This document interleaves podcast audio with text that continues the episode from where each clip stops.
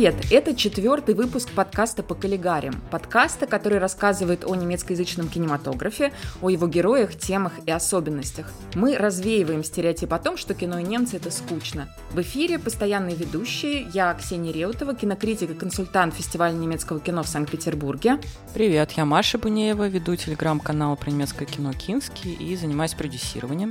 Привет, я Ира Посредникова, пиар-менеджер, продюсер и поклонница творчества Бруно Ганса. Этот выпуск мы записываем при поддержке компании German Films и посольства Швейцарии в Москве. Поехали!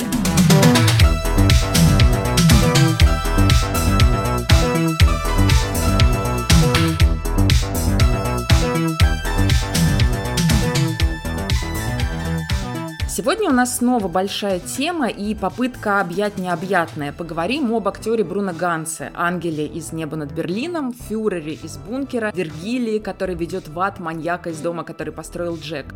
В этом году Бруно Гансу могло бы исполниться 80 лет, но, к сожалению, два года назад он ушел из жизни. К его юбилею посольство Швейцарии в Москве и Третьяковская галерея подготовили большую ретроспективу, которая разделена на две части – с 19 марта по 20 апреля покажут первый блок фильмов, он посвящен 20 веку. А осенью с 22 октября по 26 ноября пройдет вторая часть ретроспективы «Бруно Ганс. 21 век». Я знаю некоторых любителей кино, которые до сих пор ошибочно считают Ганса немецким актером. Я всегда вынуждена их поправлять. Нет, он швейцарец, он родился и вырос в Цюрихе. Его отец был швейцарским рабочим, мать была родом из Италии, то есть к театру, кино его семья не имела никакого отношения. Но он с детства мечтал быть актером, с детства мечтал играть. И хотя его родители мечтали, чтобы он получил какую-то нормальную профессию, он практически с любой учебы сбегал в театр. При этом у Ганса в юности очень мало киноработ. Он дебютировал в кино в 19 лет, сыграв эпизодическую роль в швейцарской криминальной комедии. После этого он уехал в Западную Германию, потому что там как раз происходило все самое интересное. В 1962 году был подписан Оберхаузенский манифест, и это было начало нового немецкого кино. Режиссеры, молодые режиссеры Западной Германии провозгласили свое знаменитое «Папино кино умерло, мы верим в новое». Поэтому Бруно Ганс появился там как раз вовремя. Также в середине 60-х годов это подъем западногерманского театра. В 1966 году свой первый спектакль поставил Питер Штайн, человек, с которым Бруно Ганс будет связан всю жизнь. И в ретроспективе, что меня поразило, когда я смотрела ее программу, есть совсем-совсем ранние фильмы Бруно Ганса. Как мне кажется, у большинства зрителей он ассоциируется со своим уже взрослым, зрелым образом, но и практически никто не знает, каким он был в юности. И вот фильмы, собранные в этой ретроспективе, особенно Одна из первых картин, «Плавный ход», она как раз дает представление о том, каким Бруно Ганс был в молодости. Можно я еще отступлю на шаг назад и вспомню про его как раз-таки вход в театры и за счет этого потом в кино. Мне понравилась история, что он ходил в театр, потому что его друг был осветителем, его знакомый, он его все время туда приглашал, в Цюрихский театр. И что мне понравилось, он а, мог наблюдать за актерами, которые были иммигрантами, то есть это были евреи и ребята других национальностей, которые вынуждены были эмигрировать из Рейха, потому что понятно, какая там была ситуация недружелюбная, и получается, он ходил на спектакли настоящей элиты, то есть лучшие умы и лучшие актеры, которые съезжались в Цюрих и могли там играть, это были люди, которых Ганс с самого раннего своего возраста наблюдал и впитывал их игру, то есть у него с самого начала были очень классные примеры, да, и потом когда он поехал в Германию, а, он а, поступил, я так понимаю, в, Гёте, в Гётингене. Он начал играть в студенческом театре, который организовали студенты-юристы тоже большие энтузиасты, и там у них проходили как раз такие ожесточенные дебаты политического толка, потому что он для этих юристов был очень левым. Потому что юридическая как бы школа там была, и вся эта традиция изучать юриспруденцию, она тянулась еще из поколения э, нацистской эпохи, то есть э, ребята там были очень разных взглядов, и Ганс все время отстаивал свою какую-то позицию, радикально отличающуюся от э, его как бы, скажем, коллег по театру. И я к тому это все веду, что именно эта его отличная позиция, мне кажется, и привела его в театр Шаубюны. Вот, и э, к сотрудничеству с Петром Штайном, потому что он как раз-таки взгляды этого режиссера очень э, гармонично разделял. Но это будет уже потом. Да, к сожалению, не угу. представлены театральные работы, ну, по очевидным причинам Бруно Ганса в рамках ретроспективы, но зато у нас есть его фильмы. Давайте, да. А, плавный ход, да, правильно? Первый фильм, который... Да. Самый ранний фильм, который... Меня потрясло, когда я начала читать этот фильм, то, что, оказывается, режиссер этой картины Харр Зенфт — это инициатор Уберхаузенского манифеста. То есть Бруно Ганс, получается, вошел в немецкое, в западно-германское в данном случае кино одновременно, да, с вот этими всеми молодыми режиссерами. «Плавный ход» был одним из шести фильмов, которые финансировались по новой программе, которая была запущена сразу после как раз манифеста, потому что манифест э, получил свой свой отклик, на него было отвечено. И это фильм, в котором уже ставится вся проблематика нового немецкого кино. Там главный герой, молодой парень, который влюбляется в девушку, дочь очень богатого отца. И дальше его карьера начинает резко идти вверх. И зритель-то знает, почему с самого начала. Потому что отец дочери пропихивает будущего зятя. Но сам герой об этом не догадывается. Потом там есть такой момент, когда они с этой девушкой едут в Прагу, где, как мы выясняем, этот главный герой родился. А в Праге все напоминает о военном прошлом. Прага как город, который пострадал от нацистов. И понятно, что немцы, которые туда приезжают, они носители вот этого чувства вины. В общем, о чем этот фильм? Этот фильм фильм как раз о том, что делать молодым людям в Западной Германии конца 60-х годов. Стоит ли им становиться конформистами, да, пользоваться поддержкой своих родителей, либо им нужно бунтовать против этих родителей. И там поставлен в финале такой знак вопроса. Об этом, я думаю, что можно сказать. Там открытый финал. И Бруно Ганс там невероятно хорош собой. Мы вот привыкли, опять же, видеть его таким уже дедушкой, а здесь у него такие смешные растопыренные уши, у него мальчишеская улыбка, у него такие озорные глаза. Тут ты понимаешь, что когда-то он тоже был молод. И еще пока я готовилась к этому подкасту, я выяснила, что у него был в свое время роман с Роми Шнайдер. Короткий, правда, но бурный. И теперь понятно, что Роми Шнайдер могла в нем найти. Ну, внешность не одна, не только одна из причин, по которой можно влюбиться в человека. Но, кстати, Роми, он же пытался взять и предложить на роль в фильме Фолькера Шлендорфа который они снимали в Ливане. Но его ассистент сказал справедливо, пожалуйста, не надо, потому что у Роми на тот момент был большой багаж психологических проблем, а также большой багаж людей, которых она с собой возила, гримеры и костюмеры. И, в общем, в Ливан такое вести было очень тяжело, но Ганс очень просил, видимо, действительно потому, что у них была какая-то романтическая связь. Очень мило. Да, о том, какие проблемы были у Роми Шнайдер, можно узнать тоже из немецкого фильма, который называется «Три дня с Роми Шнайдер» или «Три дня в Кеброне». Опять же, если вы его не видели, обязательно посмотрите. Это как раз фильм о ее последнем интервью, которое она дала за год до смерти. Дальше у Бруно Ганса был такой довольно длительный перерыв в кино. Потому что он играл в театре, правильно? Они все были очень заряжены на игру, вот эта труппа, которая только образовала сам театр Шаубюн, они вообще не отвлекались от театральных постановок, они вот создавали новый театр, и это прям видно, да, по его фильмографии, потому что следующий фильм был, получается, только когда? В 76-м, правильно я понимаю? Если мы говорим про Маркизу де О. Да, мы говорим про Маркизу, Маркизу Фоно, Эрика Ромеро. Фильм, снятый французским режиссером на немецком языке. И это экранизация новеллы Генриха фон Клейста, такого одного из главных романтических произведений о Маркизе. Кстати, Ганс там играет русского графа, который во время наполеоновских войн спасает эту вдовствующую маркизу от группового изнасилования, ведет ее к себе, дальше она засыпает, а через какое-то время она понимает, что беременна, и непонятно, как же так получилось, ведь изнасилование удалось предотвратить. И Маркиза пытается найти отца этого ребенка. Во-первых, остается еще вариант, что это все-таки непорочное зачатие, но ее родители, конечно, в это не верят.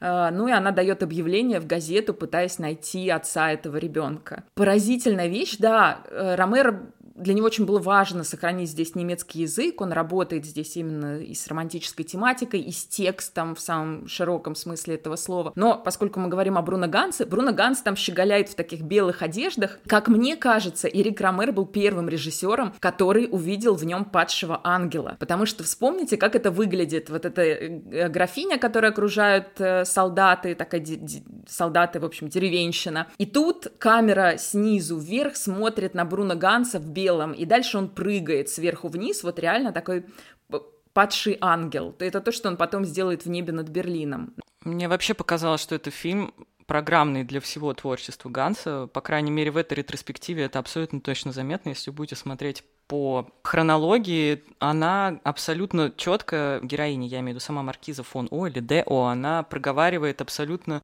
то впечатление, которое от Ганса складывается по его фильмографии. Он говорит, он мне и не нравится, он мне и нравится, и не нравится одновременно. Он как бы вызывает у меня какие-то очень двоякие чувства. Он вроде и хороший, потому что спас, но я чувствую в нем какую-то подлость, какую-то э, какую-то, я не знаю, горчинку, вот, и его внешность, она постоянно такая меняется, то есть он прекрасно, обаятельно улыбается, но глаза у него почему-то всегда вот с какой-то такой, не хочу сказать хитрецой, но с чем-то, с каким-то пороком внутри.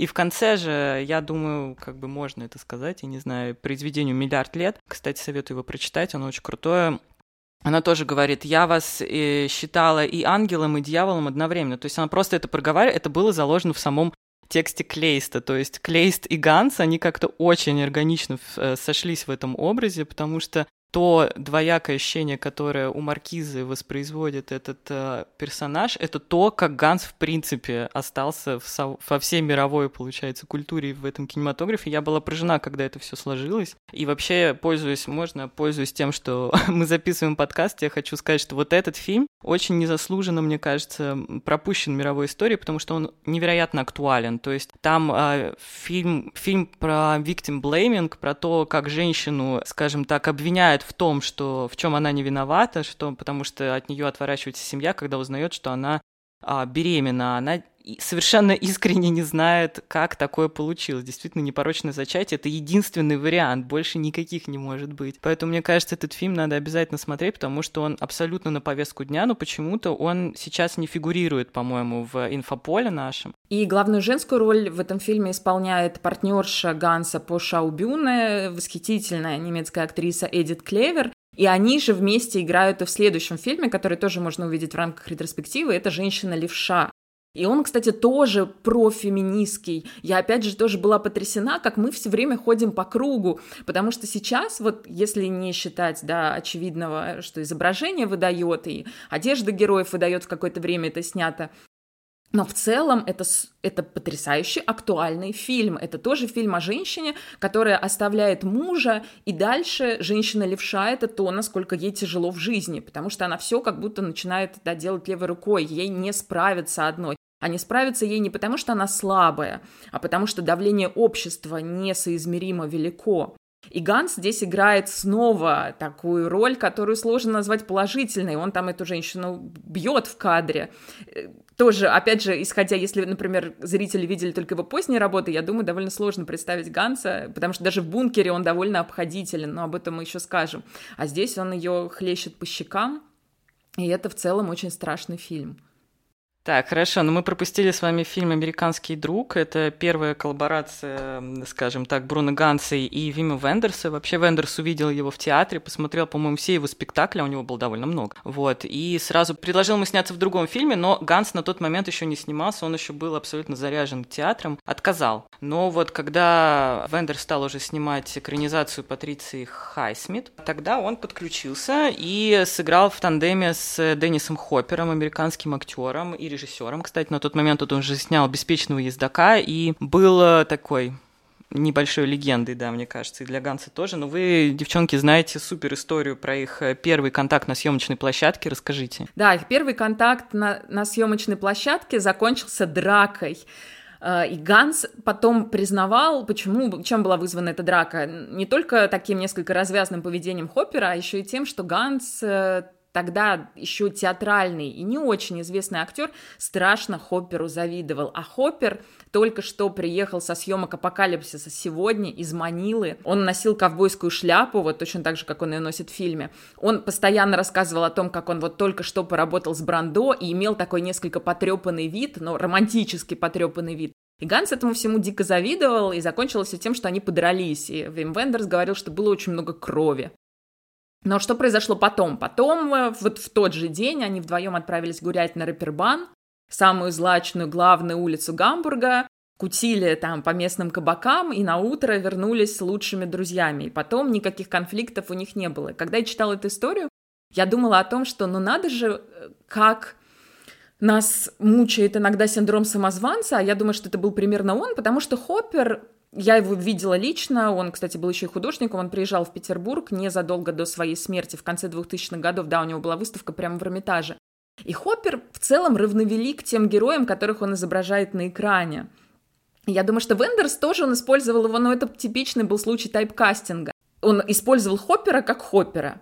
Он и есть там такой американский ковбой в Гамбурге. Кстати, название «Американский друг» — это в том числе отсылка к этому инциденту. О том, как они сначала подрались, а потом стали лучшими друзьями. А вот то, что делает в этом фильме Ганс, и это как раз гораздо-гораздо интереснее с актерской точки зрения, потому что здесь мы имеем дело уже с актерским перевоплощением.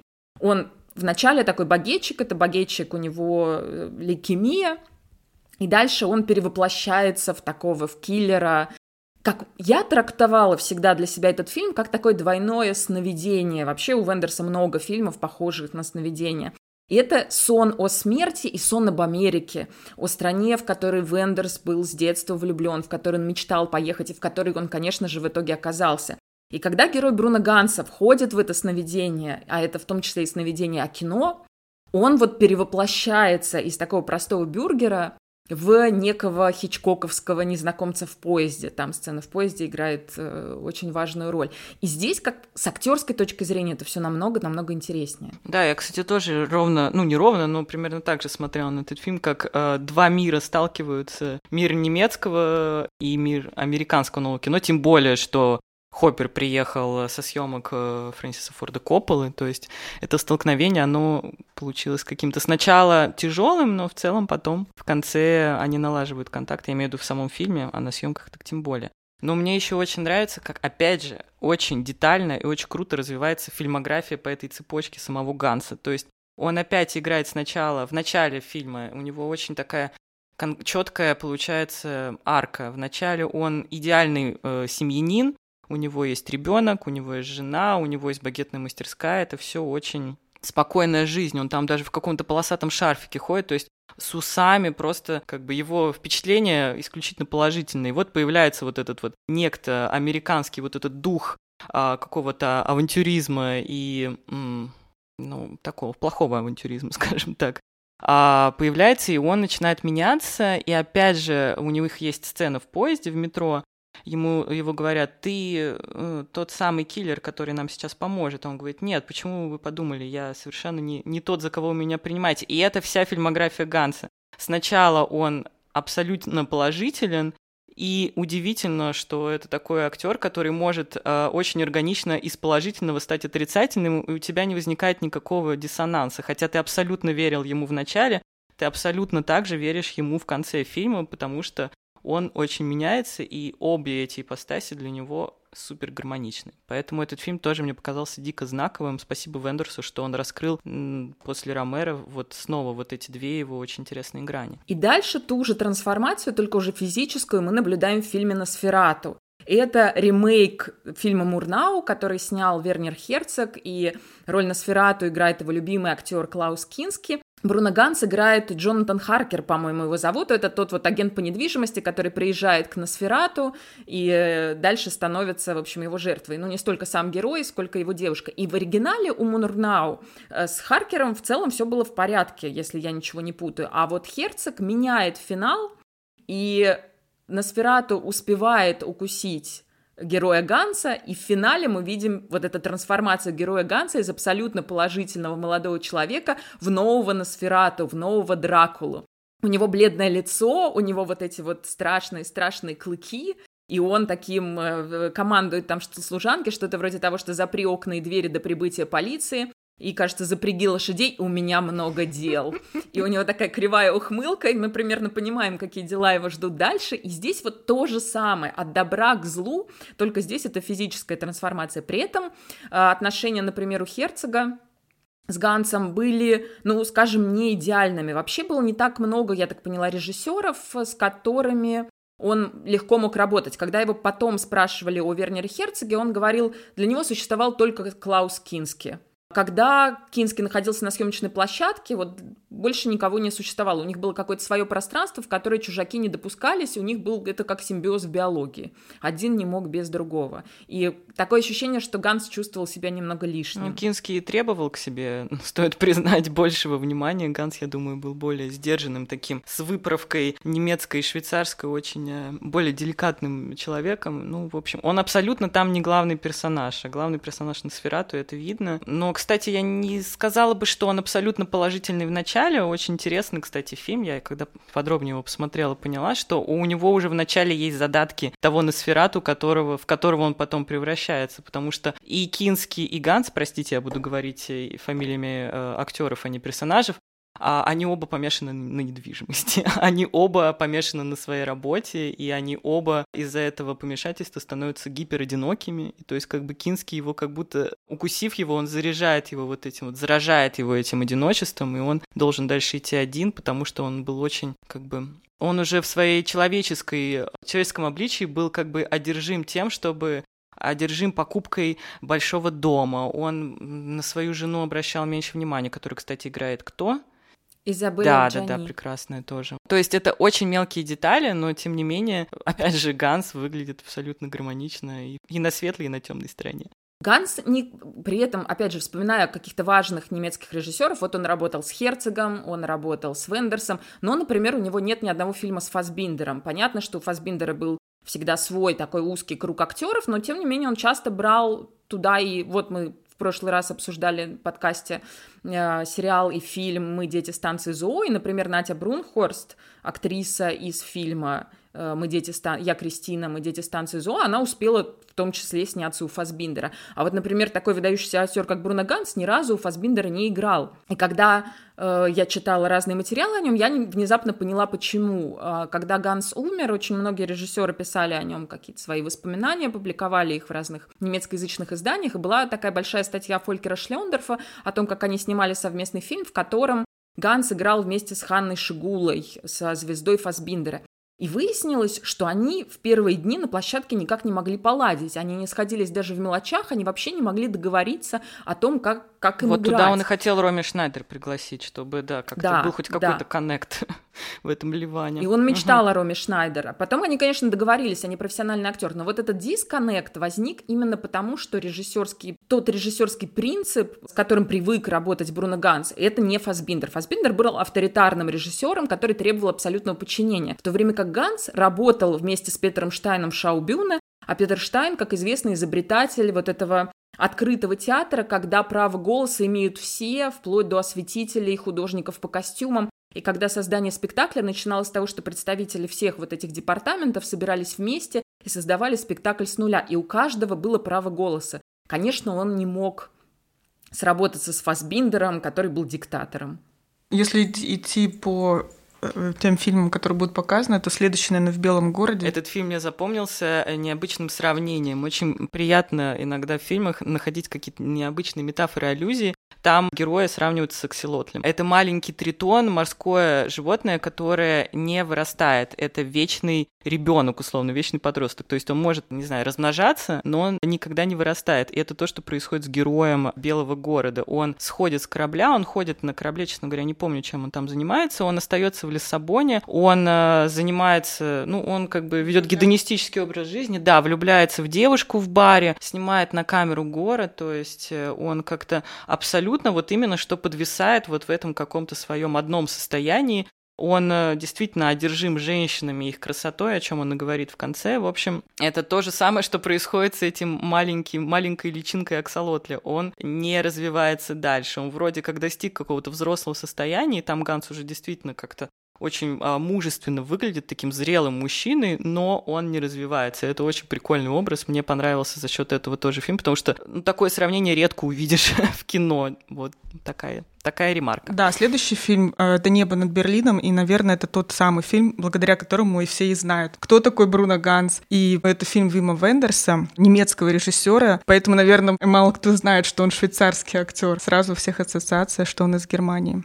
Э, Бруно Ганс сыграл там ангела. Мы даже с этого с вами начали, что он сыграл ангела у, в небе над Берлином и сыграл э, Гитлера, читай, дьявола в бункере, к которому мы еще придем. Но мне кажется, суть именно игры Ганса и вообще всей его фильмографии удивительно складывается в то, что он не играет полярных вещей, он играет и в том, и в том всегда абсолютно вот этого человека с большой буквы Ч. Это какой-то унтер-уберменш, то есть он берет крайности и сводит их всех к одному человеческому знаменателю. То есть я бы не сказала, что он играет ангела. Ну, как бы та ангельская его сущность, она очень приземленная в хорошем смысле, она очень прижата к земле, и он не зря на землю попадает и начинает жить этой человеческой жизнью. То есть это не просто две полярности, которые так удивительным образом сложились в его фильмографии. Я имею в виду полярность Ангела и Гитлера. Я имею в виду, что вся его фильмография, и если вы будете ходить на ретроспективу, вы это действительно увидите, это прослеживается в каждом фильме, и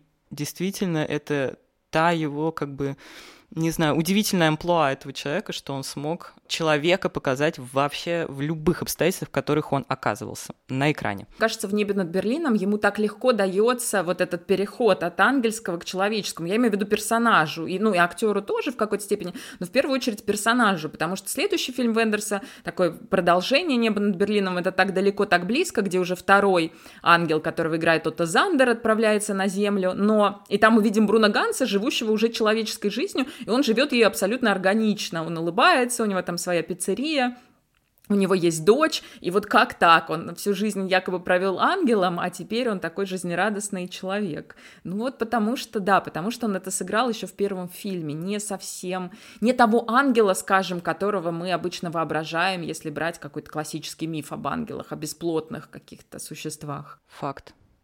Для меня это в первую очередь город, э, опять же, мне очень нравятся фильмы, в которых играет Бруно Гант, что там можно вместе с ним гулять по городу. Кстати, да, у него география обширнее. Да, в «Американском друге» я прогуляла с ним по Гамбургу.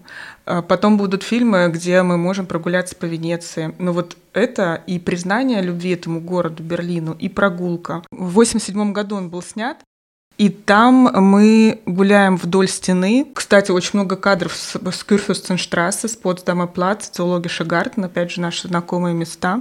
Ну, мы по сюжету знаем, что он влюбляется в, в э, акробатку. Да, в общем, э, он там влюбляется э, и наблюдает за той, в которую влюбился, и ходит с ней вместе на концерт. На концерт Ника Кейва. Да, точно. Да, вот это мой самый любимый момент просто. Я, кстати, раньше не задумывалась, что действительно у него очень много фильмов, в которых он гуляет, да, э, получается, в Белом городе там Лиссабон, небо над Берлином это Берлин, э, да, американский друг Гамбург, Вечности один день, там, наверное, Афины или это Салоники, Салоники это фильм Салоники. греческого режиссера угу. Тео Ангелополос, по-моему, тоже там больше такой приграничный город, наверное, Салоники. Да, интересно, с чем это было связано. Это связано с органикой Бруно Ганса, которого легко было изображать путешественником, или это было связано с тем, что в целом туризм, туризм был не так развит, и поэтому зрителю достаточно было показать город, чтобы зритель обрадовался. Да, еще есть «Хлеб и тюльпаны», где Бруно Ганс гуляет по Венеции. И после этого фильма он приобрел недвижимость в Венеции и решил жить на три города. Ира, ты об этом больше А знаешь. фильм вышел в прокат в 2000 году, а он действительно жил в Венеции в то время, когда они снимали, в 99-м. И он настолько был восхищен городом, что подумал, хм, а почему бы мне здесь и не жить? И я же действительно говорю по-итальянски, ведь его мама была итальянкой.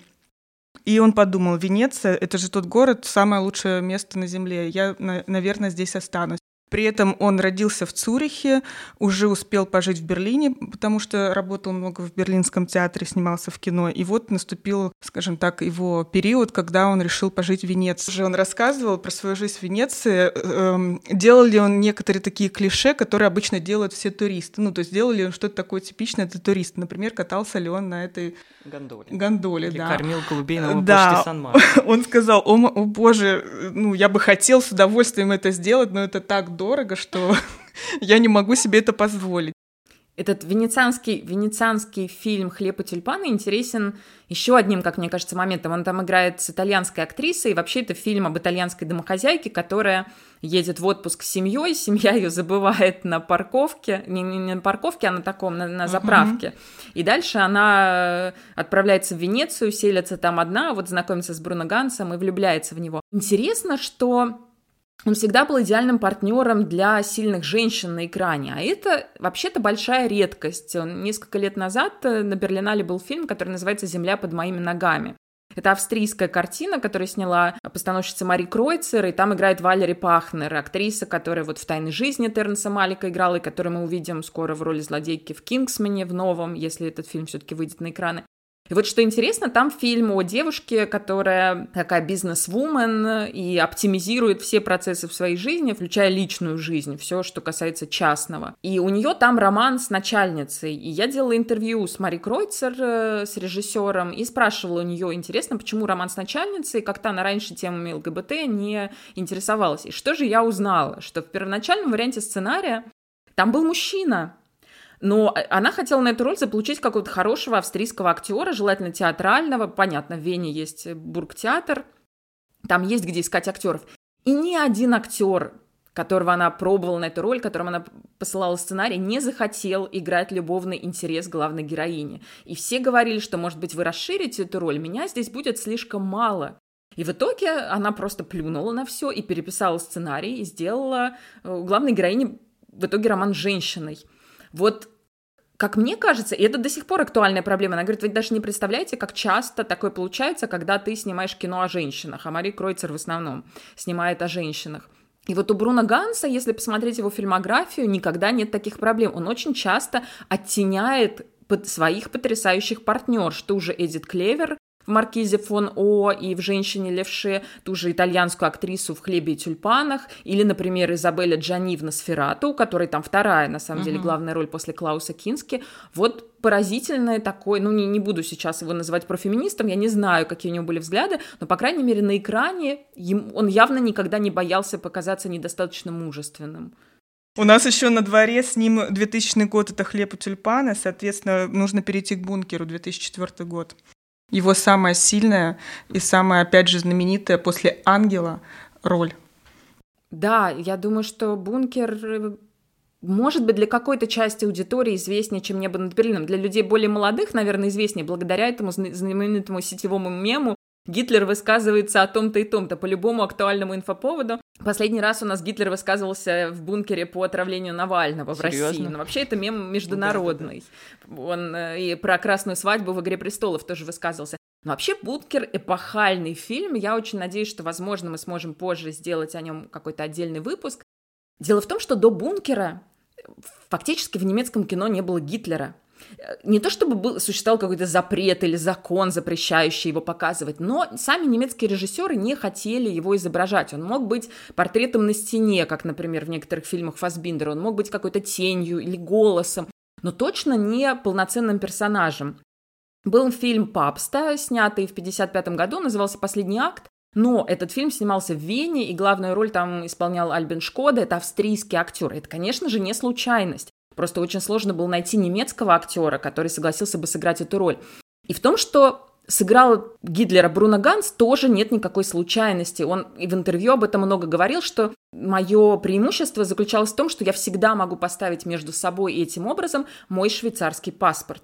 У него не было вот этого чувства коллективной вины, потому что его семья была родом из Швейцарии, у него не было этой войны с поколением отцов, которую вели люди в 60-х годах, молодежь. Поэтому он мог со спокойной душой браться за эту роль и исследовать этого персонажа. И если почитать рецензии, которые выходили сразу после премьеры «Бункера», то вы увидите, что фильм был принят далеко не так однозначно. Потому что сейчас это вроде как такая классика нового немецкого кинематографа, вот после кинематографа после воссоединения Германии. А тогда писали, да как вы посмели как посмел режиссер Оливер Киршбигель дать Гитлеру лицо нашего любимого печального берлинского ангела? Как посмел он вообще делать его главным героем? Как посмели они вдвоем, Бруно Ганс и Хиршбигель, очеловечить монстра? Как это вообще возможно? Потому что в фильме Гитлер ну, его показывают нам человеком. И поразительный контраст между тем, как он мягок э, со своими близкими, как он мягок с секретаршами, там э, главная героиня это секретарша, фильм снят по ее воспоминаниям, и как он просто одним росчерком пера отправляет на смерть тысячи и тысячи людей, и кажется, что он совершенно, ну да, такие вот военные расходы, ничего страшного. Ну, об этом же сам Ганс потом говорил в миллионе интервью. К сожалению, а большее количество интервью его, которые есть в сети, относятся к 2004 году, потому что он резко стал всем интересен за этой провокационной роли. Он говорил как раз о том, что мы все знаем Гитлера как э, ну, этого монстра и дьявола. То есть зачем делать фильм о том образе, который мы все видели, и, ну, точнее, то, как мы себе его и представляем. Это не несет никакой ценности. Мы просто укрепим это знание, которое, в общем, аксиомы, это то, что не нужно доказывать. Гитлер э, самый страшный человек в истории человечества, скажем так. Вот. Поэтому он пытался разобраться в нем. Он не пытался, естественно, его человечить, но он пытался просто понять э, его лучше. Я не имею в виду, конечно, понять его, в смысле понять, почему он делал такие страшные вещи, а просто как бы увидеть, почему, между прочим, он а, добился таких успехов, потому что все его близкие, они же идут э, за ним э, на смерть в этом бункере, абсолютно безропотно, особенно ситуация с детьми Читы Геббельс, да, это просто э, ну, удивительная сцена. Геббельс же, да, ведь? Там, да, Геббельс, да, да, да, да, да, которые отравили своих Шестерых. детей перед тем, как... Да, ну то да, есть... Перед тем, как умерли Да, сами. да, да, то есть Важно было понять, в чем его харизма. Это ну, был какой-то аспект, который он пытался отразить, и, безусловно, ему это удалось, и ничего в этом нету скажем так, предрассудительную. Мне кажется, это самый известный Гитлер после великого диктатора Чаплина. Как вы думаете? Это то... Я думаю, что да. да. Да, при том, что великий диктатор Чаплин это Пародия, всё-таки конечно, да, да, да. Да, пародия, а здесь все абсолютно серьезно. И ни одному другому актеру даже а уже с тех пор появились Гитлеры и в немецком кино. Вот Ганс открыл эту калитку вместе с Хиршбигелем, и ни одному даже близко не удалось подойти. Я для себя после бункера сформулировала, что Ганс — это тот актер, с которым мне страшно спускаться в ад. И дальше его режиссеры тоже постоянно эксплуатировали, но мы не упомянули еще об одном важном проекте для его, даже уже не фильмографии, это театральный проект в 2000 году, Петер Штайн, как мы уже сказали, главный режиссер для Бруно Ганса, поставил в Ганновере Фауста. Причем поставил не просто какие-то фрагменты, как обычно ставят, а он поставил всю трагедию целиком. Этот спектакль шел больше 21 часа, он шел два дня. И Гансу, который играл Фауста, нужно было выучить больше 12 тысяч строк. Весь этот огромный-огромный текст ему надо было выучить целиком. И ретроспектива открывается вообще документальным фильмом, в котором есть эти сцены репетиции, где Штайн и Ганс, и вот они там бесконечно разбирают, что значит та или иная строчка. Это же тяжеловесный немецкий язык, это не не совсем современный, и надо понять, что стоит за каждой строкой. И вот снова мы видим Ганса в этом образе с одной стороны, кто такой Фауст? Это все-таки исключительный человек, да, который он, к нему не зря приходит Мефистофель. Он доктор, он важный. Но с другой стороны, он тот же everyman, как бы вот он символ некого человеческой тяги к абсолюту, человеческого стремления к знаниям. И опять Ганс удивительно воплощает и то, и другое. Вот все, что есть в человеке прекрасного и страшного, и в этом спектакле было тоже показано. Хотя на премьере Ганса не было, он позже несколько сыграл этот спектакль, но это уже не важно. Главное, что он его сыграл и запомнил все эти 12 с лишним тысяч строк и 21 час. Мне кажется, что это какая-то сверхчеловеческая работа. Мне даже сложно себе представить, как можно в голове у себя все это хранить. Уберменш. Ни, никакой не унтер. Он выше. Ну, кстати, это тоже важно, потому что одна из э, его запоминающихся, не знаю, деталей его образа — это голос невероятный, над которым он работал, безусловно. Возможно, дело в его швейцарском происхождении, да, возможно, в его тембре, но то, как он разрабатывал образ Гитлера, то, как он озвучил миллиард других людей, он подражал и Баху в каких-то своих радиоспектаклях. То есть он а, вообще всех, а, не знаю, персонажей немецкой истории, того же вот Фауста на себя брал, всех сложных, наверное, персонажей, которым самим немцам действительно дистанцироваться от них тяжело. И есть этот а, замечательный а, известный, не знаю, монолог, который был в небе над Берлином, это стишок, э, когда ребенок был ребенком. Мне кажется, это тоже одна из вот таких вот а, запоминающихся вещей, которые ты о Гансе, ну, что тебе может прийти в голову, когда ты думаешь о нем, это его вот этот вот то ли скрипучий какой-то голос, то ли мелодичный, то ли все вместе. Опять это какой-то у него тембр просто супер разнообразный, и он тоже завораживает. Поэтому вот это вот а, то, о чем ты говоришь, его театральное вот это спускание в ад, мне кажется, кажется, за этим наблюдаешь просто зачарованно, потому что за этим голосом действительно можно куда угодно. Мне кажется, да, мне кажется, он мог менять uh-huh, голос uh-huh, uh-huh. в зависимости от тех задач, которые перед ним стояли. Ну и дальше он сыграл непосредственно проводника в ад Вергилия в фильме Ларса фон Трира «Дом, который построил Джек». Фильм про маньяка, э, все преступления которого зритель наблюдает на экране, и там сначала мы слышим только голос, кстати, uh-huh, опять uh-huh. голос Бруно Ганса, а потом Бруно Ганс появляется сам. Но его там зовут Верч, Верч, но понятно, что это Вергилий, понятно, что это Дантов ад в какой-то степени. Ну, и тут какая-то, да, странная шутка или странный намек. Точнее, э, сам Ларс фон Триер, понятное дело, суперобразованный человек. Он как будто намекал на обе его грани. И на то, что Ганс и ангел, который тебя куда-то ведет, какое-то божественное, потустороннее, скажем так, создание. И он же и Гитлер, а, как известно, высказывание публичное Ларса фон Триера о Гитлере сыграли ему очень плохую службу в какой-то момент. То есть он Ганса, естественно, взял абсолютно не случайно. Мне кажется, это то, что вот у него на самом последнем этапе жизни и творчества Ганса произошло, его вот, его вот эти наработки в истории кино, они стали использоваться режиссерами и как-то немножко утрироваться, что ли. То есть здесь у Трира, опять же, понятно, а, абсолютно, что он взял его на эту короткую роль, но абсолютно осознанно.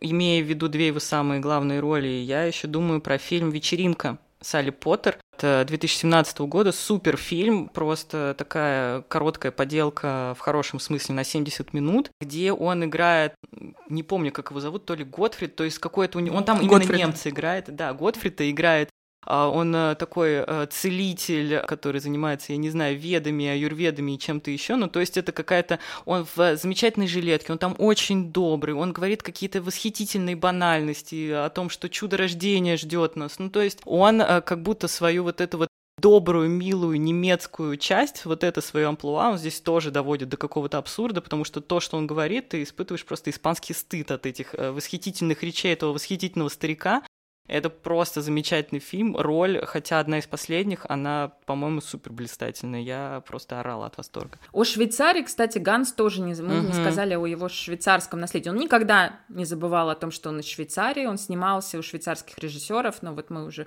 упоминали о Лена Танера и в Белом городе. Он также нет этого фильма, к сожалению, в ретроспективе, но он сыграл в фильме Хайди в детском фильме э, в 2016, это, по-моему, год. И это вот классическая альпийская история история про девочку, которая растапливает сердце сурового альпийского дедушки. Его, по-моему, зовут Альп Ой. Ну, наверняка это как-то нужно на диалекте произносить, я, конечно, этого не смогу. Но это архетипический э, швейцарский дедушка. И, конечно, рано или поздно Бруно Ганс должен был его сыграть. Слушайте, ну, получается, его вот это вот швейцарское происхождение и вот это действительно возможность дистанцироваться от большой истории, она сыграла ему хорошую службу во всех немецкоязычных странах. То есть он сыграл и Фрейда, а в фильме «Мой друг Зимвуд Фрейд», который тоже есть в нашей ретроспективе, он сыграл действительно всех знаковых немецких. Ну, не всех, но я просто сейчас еще думаю про фильм «Комплекс Бадер Майнхофа», где он играл главного следователя или человека, который занимался поиском террористов. То есть это супер, опять же, Тема сложная для самих немцев, и персонаж, я уверена, был сложный для них. И все-таки ему была доверена эта роль. И швейцарцев он может тоже играть коренных, и немцев коренных, и австрийцев коренных. Ну, учитывая, что Гитлер сам не был э, чистым немцем, тут как бы все, по-моему, очень гармонично складывается. Вот. А еще, кстати, одна из основных его последних ролей, точнее, Роль не, не очень известная, не очень важная, но фильм был важный. Это «Тайная жизнь» Малика. Просто хотела сказать, опять же, пользуясь платформой э, широкой. Именно там с голосом и с языком у меня случился дикий рассинхрон, потому что суд идет на немецком, а все диалоги, вообще все важные вещи в фильме проговариваются почему-то на английском, и все персонажи говорят на английском. И Бруно Ганс, соответственно, конечно, когда он говорит с главным героем, он говорит на английском но вся вот эта вот э, речь живая в деревне, в суде, зачитывание приговоров, все происходит на немецком языке. По-моему, это дикий диссонанс, который э, Малик не смог решить. А для меня это тоже важнейшая роль, потому что Ганс там, если задуматься, играет Понтия Пилата, uh-huh, современную uh-huh. версию Понтия Пилата.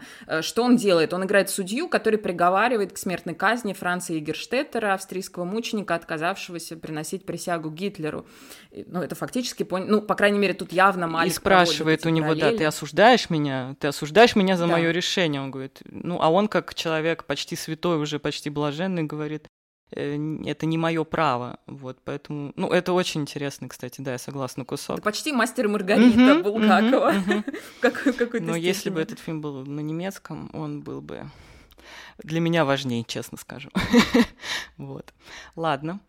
Да, Ира, ты хотела еще рассказать о норвежском. Тут даже не то, что о норвежском, мы все время, вот Маша заметила, что мы говорим, что он сыграл в австрийском, швейцарском, а тут вот есть норвежский фильм э, «Дурацкое дело не хитрое», но играет он там сербского папочку. Он играет э, мафиоз, мафиози из Сербии. Играют в Норвегии. Опять же, э, моя отсылка к тому, что очень много страны, очень много природы, и мы все время находимся в Норвегии, и не, в течение всего фильма не теряем это ощущение. Все время эти залежи снега, он там играет снегоуборщика. О, не он играет, не он играет, не он, а главный герой, главный герой снегоуборщик. И он связывает между собой две мафии, которые борются друг с другом, даже не зная, что они ничего против друг друга-то и не сделали, что все дело в снегоуборщике. По нему даже был снят, по-моему, ну, потом был снят ремейк по этому, ремейк по этому а, фильму, да. И так и называется «Снегоуборщик». Да, с Лемом да. Нисоном есть ремейк. Это редкая комедия с Бруно Ганти. Кстати, Ну точно. и... Угу.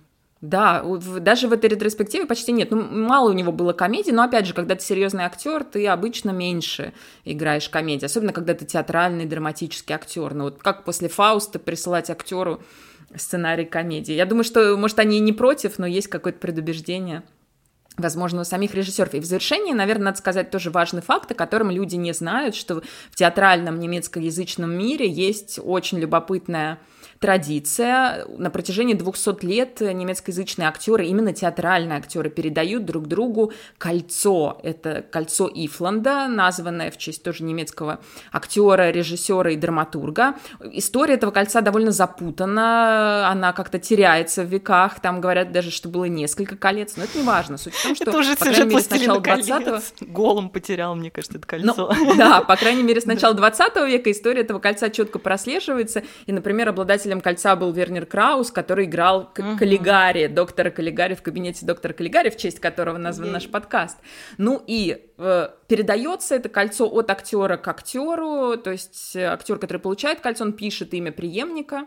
И дальше, если вдруг преемник умирает раньше, чем обладатель кольца, то он там меняет этого преемника. В общем, такая очень интересная, чисто европейская, как мне кажется, традиция. Поэтому к ней, кстати, много вопросов, мол, почему нельзя передавать женщинам, а у женщин есть свое кольцо, но оно не, не такое престижное. Почему, значит, такой недемократическая процедура выбора? Ну, неважно, традиция существует. И с 96 -го года и до самой смерти обладателем этого кольца, властелином кольца, был актер Бруно Ганс. И, конечно, он его передал преемнику, но я думаю, что в наших сердцах он навсегда останется властелином этого кольца.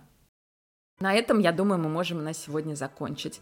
Смотрите фильмы ретроспективы, если вы в Москве, потому что второй такой возможности, я думаю, не будет. Да, Несмотря на то, что Бруно Ганс довольно известный актер, э, не так много его фильмов на слуху, и в Третьяковке будет уникальная, по-моему, возможность познакомиться с его обширнейшей фильмографией и географией, поэтому приходите. Да, тогда до, до встречи в Третьяковской галерее и весной, и этой осенью. Спасибо посольству Швейцарии в Москве, которое все это делает. Всем пока. Покедова. Пока-пока.